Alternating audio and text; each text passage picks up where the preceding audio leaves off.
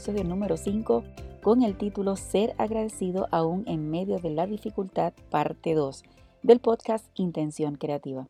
La semana pasada estuvimos escuchando la primera parte de esta gran entrevista con Dalia Padró y lo sé, lo sé, fue impresionante escuchar cada uno de los abusos que ella enfrentó aún siendo una niña.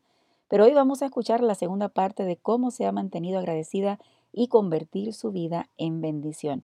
Pero antes quiero agradecerte por conectarte conmigo en este momento, porque para que tengamos éxito, tú eres esencial, así que es importante que eso nunca lo olvides por ningún motivo. Sin embargo, si es la primera vez que estás por aquí, te doy la bienvenida al podcast Intención Creativa, donde buscamos llevar información de valor para cristianos valientes que buscan hacer lo mejor posible cada día en el trabajo que realizan en su iglesia o ministerio. Así que presiona el botón de suscribirte para que te llegue la notificación de los próximos episodios. No invirtamos más tiempo y vamos de lleno a la segunda parte de la entrevista con mi gran amiga hermana Dalia Padró. Comenzamos con la pregunta que dejamos en el tintero que fue, ¿quién te ha ayudado a convertirte en la persona quien eres hoy y qué es lo mejor que le agradecerías? Bueno, la, esa persona sería mi abuelo paterno. Mi abuelo era un hombre de fe y le doy gracias a Dios porque el Señor me dio la oportunidad de tenerlo por 14 años. Mi abuelo muere cuando yo tengo 14 años, pero él sembró una semilla que las raíces fueron profundas y fuertes. Y de verdad, el significado de, amor en mi vida es abuelo. Con mucha pena tengo que decir que no, no es ni siquiera mi mamá. Cuando yo pienso en amor, pienso en mi abuelo y él, él le agradezco a él como humano el que él haya dedicado tiempo a enseñarme a que yo amara al Señor, pero sobre todo que confiara en Él plenamente, porque eso era lo más que mi abuelo me repetía siempre, que con Dios, siempre que yo tuviera a Dios de mi lado, que yo no le tenía que tener miedo a nada ni a nadie, porque yo tenía al lado mío la persona más poderosa del mundo, así es como Él me hablaba. Entonces, cuando yo estuve en mis momentos, que como humana estuve en mis momentos de desesperación, yo lloraba y me preguntaba, como todo el que pasa por esta prueba, uno dice, ¿por qué yo? ¿Por qué a mí? Pero con la misma rapidito yo decía, Señor, perdóname, perdóname porque en mi lado humano estoy dudando, estoy dudando de ti yo sé que tú sabes, porque tú estás a mi lado, lo que me está pasando y hay un propósito. Como mi abuelo me decía, Dios tiene un propósito para ti. Y con el futuro tú lo vas a conocer. Me parece extraordinario, Dalia, que hayas tenido un abuelo que haya tomado el tiempo. A veces las personas no tienen esa oportunidad. Y el hecho de que tuvieras un abuelo que pudiera transferir valor, no solamente amor, porque muchos de los abuelos lo que hacen es que sí dar abrazos. Yo recuerdo a mis abuelos que eh, que si uno llegaba y daba un, dinerito, una bolsita con dulces, pero de, añadir valor, que no, no, es que estoy quejándome de los míos, también dieron su valor, pero que tú tuvieras la oportunidad de que Él sembrara en ti algo de esperanza y de ver un Dios vivo, me parece extraordinario. Así mismo, Jackie. Él fue el que me enseñó que Dios es, es un Dios real. Cuando yo estaba en medio de dos, yo recuerdo inclusive una de las cosas que mencionamos es que me tocó estar tres meses sin tener dónde vivir. Y una de esas noches que yo estaba parada con frío en una esquina donde normalmente hay más personas como yo que, están en la calle, yo recuerdo decir, Señor, hablar con Él. O sea, yo de verdad, mi Dios era real. Yo decía, le, según yo, ¿verdad? Hablando con el Señor, yo, ay Señor, yo tengo que buscar un sitio donde yo me pueda parar que no me dé tanto el frío. Y entonces vi un zafacón de estos grandes, ¿verdad? De comercio. Y yo dije, ah, fantástico. Yo me voy a ir a parar allí porque así esto para el, viento frío, aunque yo sé que me expongo a que una persona que me vea y yo teniendo 19 años, you know, ¿sabe? Pues uno dice, wow, me, me puede pasar algo, pero yo dije, no, en tu nombre yo sé que tú sabes lo que estoy pasando y tú no vas a permitir que nada me pase. Y así mismo fue. Y en esos tres meses, fíjate, sufrí muchas cosas en la vida. Sin embargo, esos tres meses que estuve sola, que no tenía dónde vivir, a mí, no, gracias a Dios, nunca me pasó nada. Solo, ¿verdad? Pues llegaba la noche y, era el, cuando venía la problemática de dónde yo podía dormir, pero gracias le doy a Dios, nunca me pasó nada. Y súper interesante, viendo y escuchándote, sé que este abuelo, acabas de decir que fallece cuando tú tenías 14 años, significa que él te enseña este valor, te inculca el amor a Dios, a un Dios vivo, pero ¿cómo has hecho para mantener o hacer crecer esa creencia espiritual que durante todos los años, porque las cosas malas realmente te pasaron luego de que él fallece? Yo me imagino que si hubieran pasado estando al vivo, tú hubieras ido a recurrir a él, pero ya no lo tienes. Así que, ¿cómo mantienes o cómo crecer eh, de confiar en Dios a pesar de durante después los años que tú de juventud y de adultez?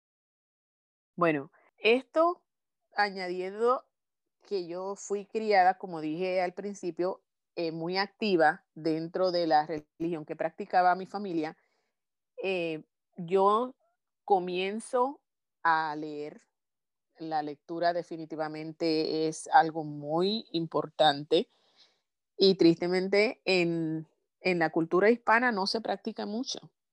Pero entonces yo comienzo a leer eh, estando en un club que se llama Los Conquistadores, que es algo así como decir un, un Boy o Girl Scout.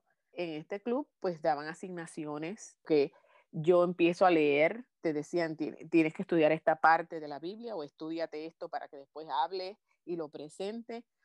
Yo comienzo a desarrollar ese deseo de estudiar y leer y me he dado cuenta a través de los años que eso te ayuda a acercarte a Dios.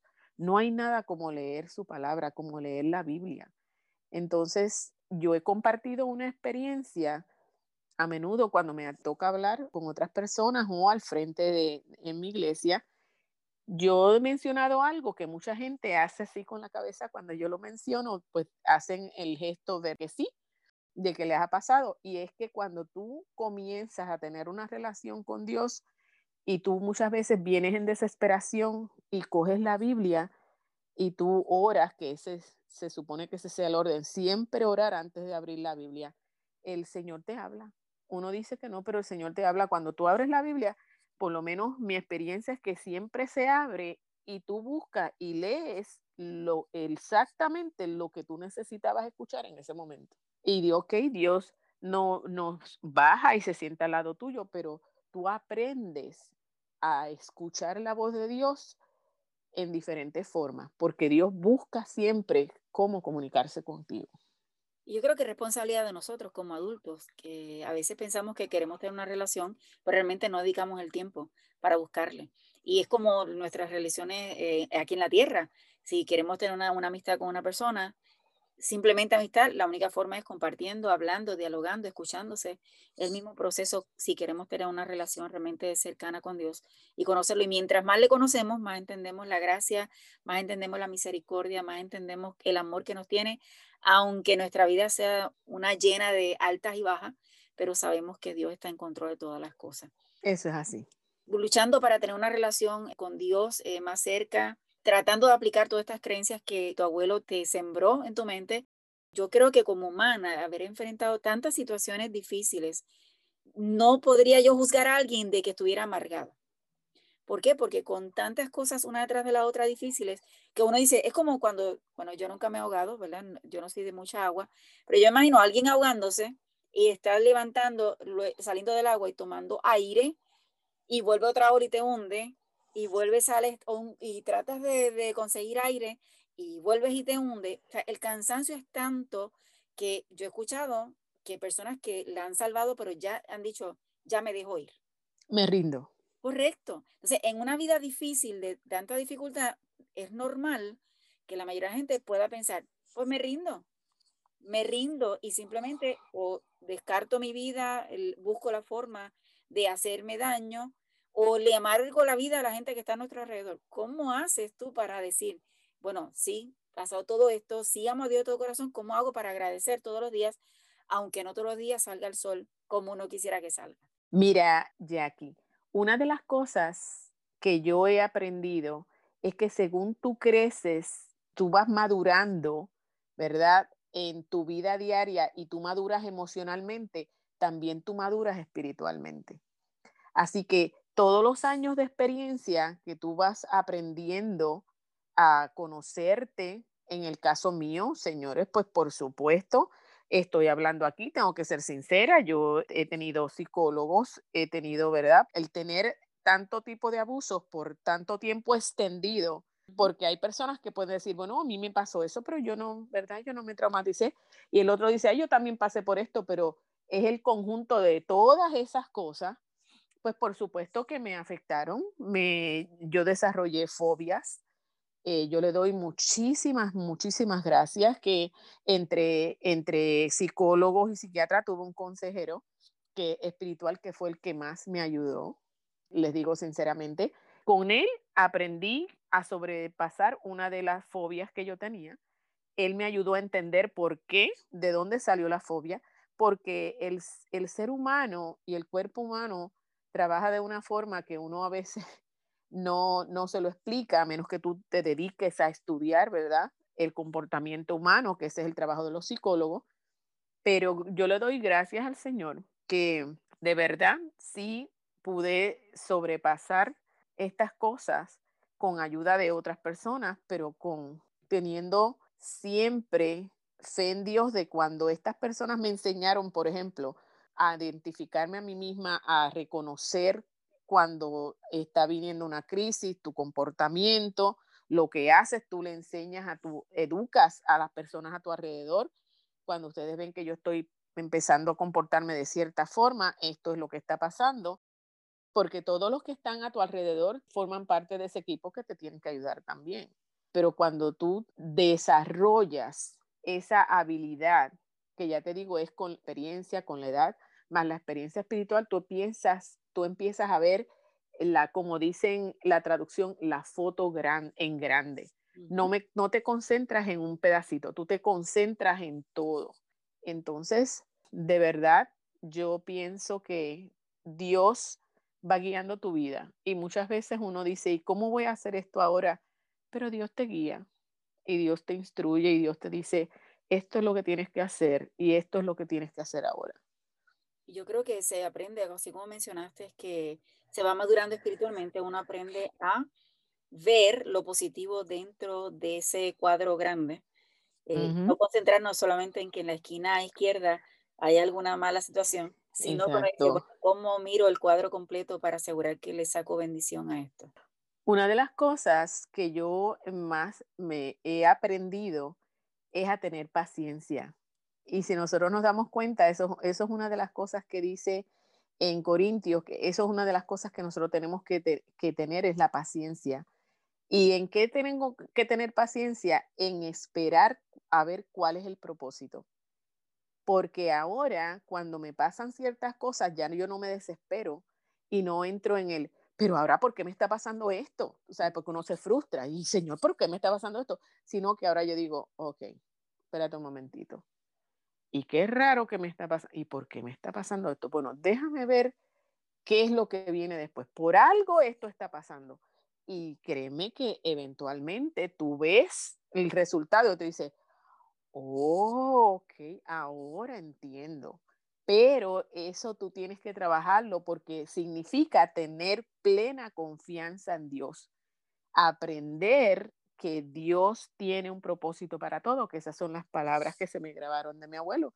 Dios tiene un propósito para todo. El detalle es que tú tienes que tener paciencia para verlo, porque hay mucha gente que me dice, pero es que yo no lo veo, yo no entiendo, pero ¿cómo yo voy a, a saber cuál es el significado? En su momento Dios te lo hace ver. Me atrevo a preguntarte, a través de toda tu vida y cuando la has analizado, ¿cuál es el propósito que tú entiendes que has pasado todas estas situaciones? Ese, esa, eh, me río porque es una pregunta que por mucho tiempo uno se hace en la mente y le doy gracias a Dios que descubrí mi propósito, a lo mejor ya lo estaba viviendo, pero por lo menos no lo vi, no así en, totalmente enfrente de mí, revelado. Yo te diría que lo descubrí apenas hace algunos tres años, tres años o cuatro años atrás, y es cuando me tocó ayudar a una joven en crisis. Y aunque sus papás eran pudientes y la habían llevado donde personas profesionales, ¿verdad? Psicólogos profesionales, que es lo correcto para hacer. Nunca quiero que nadie malentienda esto que voy a decir. Pero la muchacha estaba empeñada en que ella no quería hablar con nadie que ella no supiera que había pasado por lo que ella había pasado. Entonces, escuchando esto, una persona que ya me había escuchado, yo trabajo con el Ministerio de Oración en mi iglesia, la persona sabía ya que yo había tenido ciertas ¿verdad? experiencias y entonces eh, me llamó y ella primero le dijo, yo creo que yo tengo la persona que, que tú quieres. Entonces me llamó a mí, me dijo, mira, está pasando esto y esto, tú te atreverías a, a, a, ver cómo tú ayudas a esta muchacha, porque ella dice que ella no quiere hablar con nadie, que ella no sepa qué ha pasado, porque ella entiende que, que por más que una persona tenga teoría y estudie, no, si no ha pasado por lo mismo, no puede sentir lo mismo, por lo menos como ella se sentía. Y yo le doy gracias a Dios porque yo oré primero, por supuesto, y le dije, Señor, si está en ti, pues utilízame como instrumento. Y después de seis meses, yo comencé a ver el cambio en esta muchacha. Ella misma me hizo saber cómo se sentía. Y yo te digo sinceramente que eh, yo lloré las primeras veces que después que terminaba de hablar con ella, yo lloré muchísimo. Mi esposo estaba preocupado. Me dijo, yo por eso no quería que hicieras esto, porque yo tenía miedo que esto te iba a abrir eh, viejas heridas y todo eso. Eh, yo le dije, no, no, no, no lloro por eso. Le dije, eh, ah, créelo o no, estoy llorando de alegría. Porque ahora entiendo plenamente, le dije a mi esposo, siempre uno estaba detrás de tu cabeza, you know, ¿cuál eres el propósito, Señor? Tú, es un propósito por lo que tú, ¿verdad? Me pasaron, tú permitiste que estas cosas pasaran. ¿Para qué yo me estaba preparando? Y sí, yo me estaba preparando porque ahora le he sido útil a, personas, no me he topado con varones, solo, solo un varón, que sinceramente el pobrecito me llamó un día como a las 3 de la mañana suplicándome que orara con él, pero yo le digo sinceramente, el yo ver esta muchacha restablecida y gracias a Dios era una niña creyente y decir, tú has tocado mi vida y ahora veo la vida totalmente diferente, eso me, yo, yo dije, ok, Señor, si fue aunque sea una vida que, yo iba a tocar, pues mira, ya no reniego más, ni me preocupo por, por lo que pasó, porque he servido a otro ser humano. Porque una de las cosas es que la niña pensaba que ella nunca iba a poder casarse. Ella pensaba que eso la había afectado tanto que ella no iba a poder ser capaz de tener un matrimonio. Entonces, el ella conocerme y saber que yo estoy casada, que tenía hijas, ella estaba como asombrada. Yo pensaba que esto, me, me, me, sentí tan afectada que yo dije, yo no me voy a poder casar. Pero le dije, no, Dios tiene ese hombre para ti que va a entender y va a tener la paciencia de esperar todo lo que él tenga que esperar para que, que tú puedas recuperarte de estas malas experiencias. Porque déjame decirte, afectan y afectan en una relación, porque muchas veces un movimiento, una mirada, te hacen volver a vivir ese momento, pero por lo menos en mi caso, Dios me ha dado un, un compañero que ha sido sumamente comprensivo. Todos los traumas que uno va adquiriendo por los abusos, es más difícil enfrentarlo, así que me parece extraordinario. Comentaste de que tuviste ayuda profesional y me parece extraordinario. Estoy más que clara que no has enfatizado ni que quieres enfatizar el hecho de que solamente buscar de Dios y olvidarse del aspecto profesional, yo creo que es una combinación y por eso te quiero preguntar, ¿qué consejo le darías a alguien que ha pasado lo mismo que ti?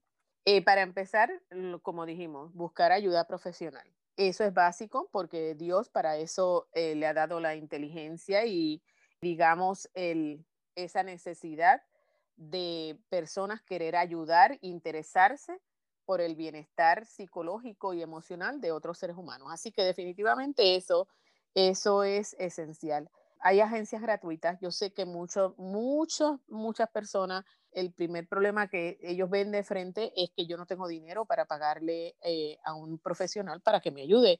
Si uno busca, hay agencias que se dedican a esto y te pueden dar uno, ¿sabes? Pueden darle, darte una mano en la situación que sea, ya sea como persona o sea como madre que tiene un hijo que sabe que necesita ayuda. Si les digo algo, por favor, especialmente con los niños. Antes esto no se sabía, en la edad que yo me, me criaba, pues nunca se pensaba en ayudas psicológicas. Esto ahora es mucho más normal y cualquier niño que haya pasado por algún trauma necesita tener un apoyo, te necesita ayuda profesional. Definitivamente no lo dejen pasar como se dice todavía. Inclusive la chica que yo ayudé me dijo que sus papás, no es una joven muy adulta, estamos hablando de una muchacha todavía de colegio, y ella me dijo que, tristemente cuando le dijo a su mamá, su mamá lo que le dijo fue, en eso no se piensa, no pienses en eso, olvídate de eso y ya déjalo en el pasado. Eh, no es tan sencillo. Es que yo pienso que es la forma, no quieren enfrentar la realidad, no saben cómo hacerlo eh, y tal vez de esa forma lo dicen para que simplemente, ok, no tengo que trabajar con, con ese aspecto, cuando realmente es incorrecto porque están poniendo en menos la situación que esa joven haya pasado y no se arregla para un futuro mejor. Tristemente, por eso hay muchos, muchas personas, especialmente los jóvenes, que han pasado por esto, que terminan suicidándose. Es así. Porque ellos se sienten que para usted, usted mm, como no lo ha vivido, las personas siempre lo ven como, bueno, pues que, ay, qué pena me da, me imagino, porque esa es otra palabrita clave, me imagino cómo te sientes. Pero anyway, pues ya pasó, olvídate de eso. Habiendo dicho esto, mencionado esta palabra, quería decirte que esa sería la recomendación número tres que yo le diría a una persona, es que hay que hablar. Hay que hablar. Mientras eso está dentro de ti, mientras tú te lo tienes calladito, eso te va comiendo por dentro. Te tienes que buscar ayuda profesional para hablarlo. Si no encuentras, tienes que tener una persona en la que tú puedes confiar. Cuando yo fui con la primera ayuda profesional, eso fue lo, primero que el doctor me dijo. y yo le dije, no, pero es que yo no quiero decirlo porque me da pánico que alguien lo sepa, llegue a los oídos de seres queridos, que yo no quiero que lo sepa. Y fue, cómica la recomendación de él, pero él me dijo, bueno, pues cuando tú te montes en una guagua pública, háblale a la persona. Cuando tú te montes en, que, gente que no conoce.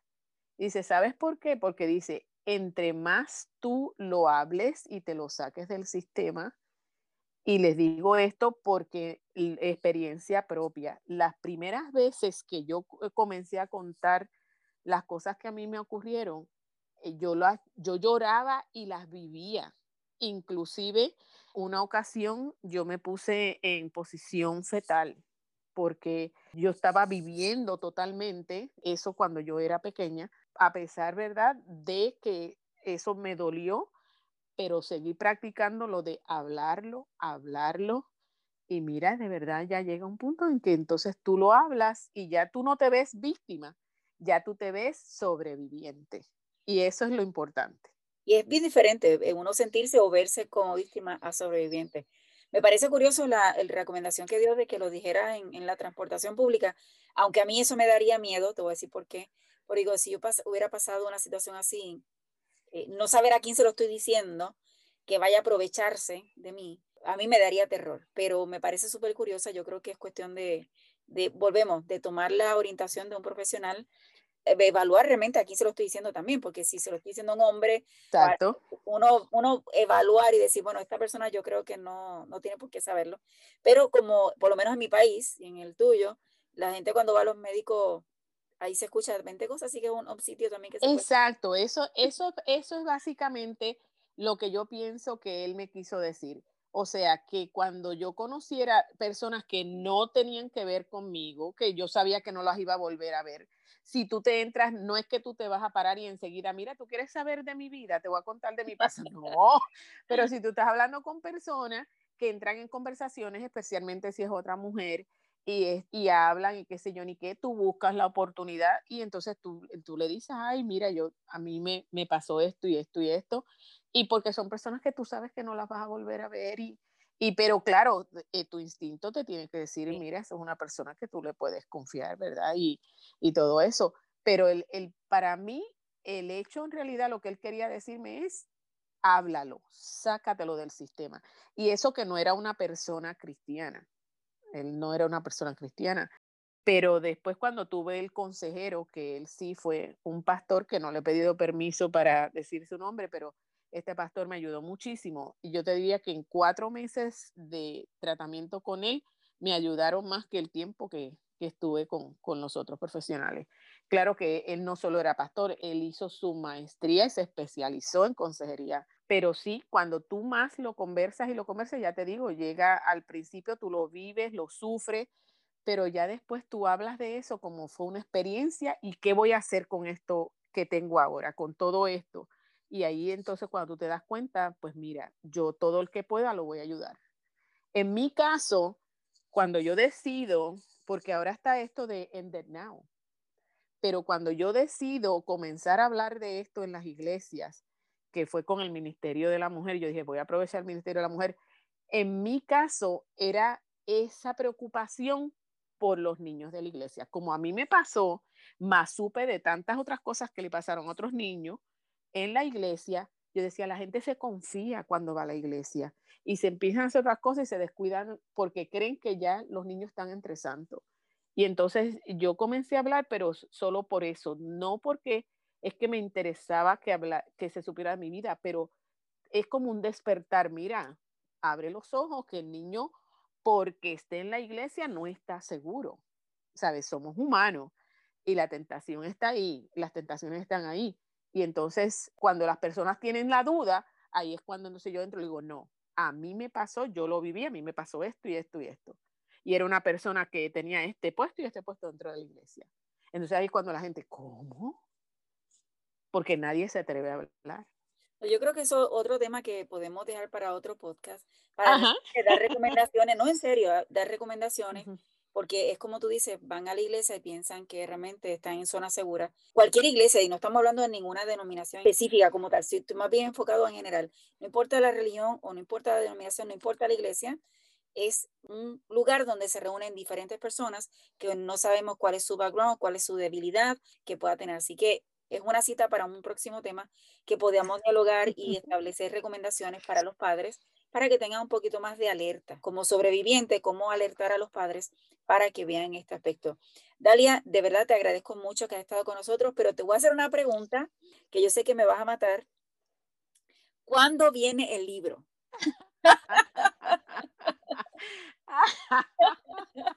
me río, me río porque todas las, las amigas que son, digamos, casi hermanas, siempre me han dicho eso. Inclusive hay una que tiene una broma y dice, tú, tú eres pobre porque quieres, porque este, tú tienes ahí Corín Tellado, no, no hace nada al lado tuyo. Porque eh, me dicen, en realidad, Dalia, yo le digo, pero tú sabes cuántas personas hablan acerca de su vida y cuántas personas han pasado cosas malas. Ella me dice, sí, pero pero primero casi siempre a una persona le pasa una o dos, pero a ti te han pasado en toda clase. Yo creo que tú has cubierto casi todo. Entonces e, ellas me dicen, no, no, y sobre todo en tu caso, que a pesar de todo, pues has demostrado ser una, una mujer guerrera que todo esto lo has utilizado para algo positivo. Y definitivamente así es como, como yo me siento, que yo le doy gracias a Dios porque soy la mujer que soy. Entonces ahora puedo ayudar a otros, que es una cosa que me apasiona, es ayudar. A mí me encanta ayudar. Así que lo del libro, eh, pues lo he estado considerando solo por ese hecho, por el que ellas me dicen, tú no sabes cuántas personas tú puedes ayudar con este, este testimonio. Así que cuando salga el libro, la primicia viene acá en el podcast para decirle a la comunidad Okay, de cómo, eh, tu vida ha sido transformada de, de, ser víctima a ser sobreviviente y de ser de bendición. No sabes lo agradecida que estoy que estés conmigo en el podcast Intención Creativa, dándole esperanza a otras personas que han sido víctimas, pero que tienen la posibilidad de ser sobrevivientes. Así que te voy a dar un minuto para que tenga las palabras finales. Bueno, definitivamente te doy las gracias porque es, es más que nada un, un honor para mí el que tú me hayas incluido en este sueño tuyo hace muchos años, que yo sé que tú estás trabajando con ideas y no habías tenido la oportunidad de traerlas a cabo. Así que yo te agradezco, más te agradezco, le agradezco al Señor nuestra amistad. ¿Por qué? Porque yo sé que este deseo tuyo, tu preocupación, más que nada, no sé cuántos te conocen de los que eh, estén escuchando, pero yo sé y por lo que me presté a hacerlo es porque tu propósito es de los míos, es ayudar, más que nada. Para mí, yo te doy las gracias por darme la oportunidad de yo saber que, que mi testimonio pueda ser de bendición para alguna persona y yo espero que el Señor te siga utilizando como su instrumento para que tú sigas ayudando a que las personas puedan crecer en, en todas las áreas, porque esto no es solo profesional, es también espiritual, o sea, definitivamente esto es algo de lo que yo sé que muchas personas se van a beneficiar. Así que gracias a Dios por ti, por nuestra amistad, gracias a Dios que te que Dios por fin te dio la oportunidad de hacer este podcast y gracias por por yo ser parte de eso. Claro que sí, así que hay una cita para el próximo tema de cómo eh, alertar a los padres para que abran sus ojos. Así que gracias nuevamente y muchas bendiciones en tu vida. Igual. Mi querido amigo, hasta aquí ha llegado el tema de hoy, esperando que te haya motivado a evaluar tu vida y buscar el propósito que tienes para que lo ejecutes y seas de bendición para otros. Quiero recordarte que estaré por aquí todos los jueves para darte contenido de valor para ti y tu ministerio. ¿De qué voy a hablar en el próximo episodio? Estaré dialogando contigo sobre trabajo en equipo, una de mis pasiones, porque hay sabiduría cuando un grupo de personas con un mismo fin y uniendo sus fortalezas nos complementamos. Así que no te lo puedes perder. Pero también te invito a escuchar el Facebook y YouTube Live que tendré el próximo martes con una pareja súper, súper dinámica, especial, sumamente creativa que tienen una academia de matrimonio. Sí, como escuchaste, una academia de matrimonios. Como siempre, estaré con Aida Brignoni, copresentadora de Profesor J. Ruiz, a las 6 y 30 pm, horario central. Así que la cita es el martes en el live y el jueves en el próximo episodio. Quiero agradecerte por tu atención y por estar al otro lado escuchándome. Recuerda que puedes buscarnos en Facebook, Instagram y YouTube como Profesor J. Ruiz. Por igual, puedes visitar nuestra página web en profesorjruiz.com y allí encontrarás todos, todos nuestros servicios.